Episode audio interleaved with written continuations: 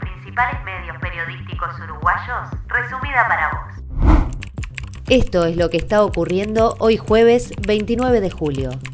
La Suprema Corte de Justicia dio la razón al Banco República en el litigio que mantenía con el empresario Juan Carlos López Mena por la fallida subasta de aviones de la ex Pluna. Tras nueve años de conflicto judicial y político, la resolución establece que López Mena deberá pagar 7 millones de dólares por el aval otorgado a la empresa Cosmo.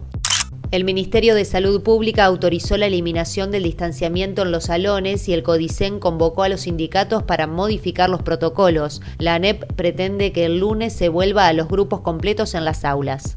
El ministro del Interior, Luis Alberto Eber, dijo que necesitan mil policías más en las calles, afirmando que hay 4.800 funcionarios con certificación médica, lo que representa un 15%, por lo que se dará seguimiento a las situaciones para evitar abusos. Bruno Cetraro y Felipe Kluber quedaron sextos en la final de remo de los Juegos Olímpicos de Tokio. Repitieron la táctica que habían utilizado en las últimas dos carreras, pero esta vez no les alcanzó. Hasta aquí las noticias de Uruguay al día. Seguí nuestro podcast y no te pierdas la actualización de cada mediodía.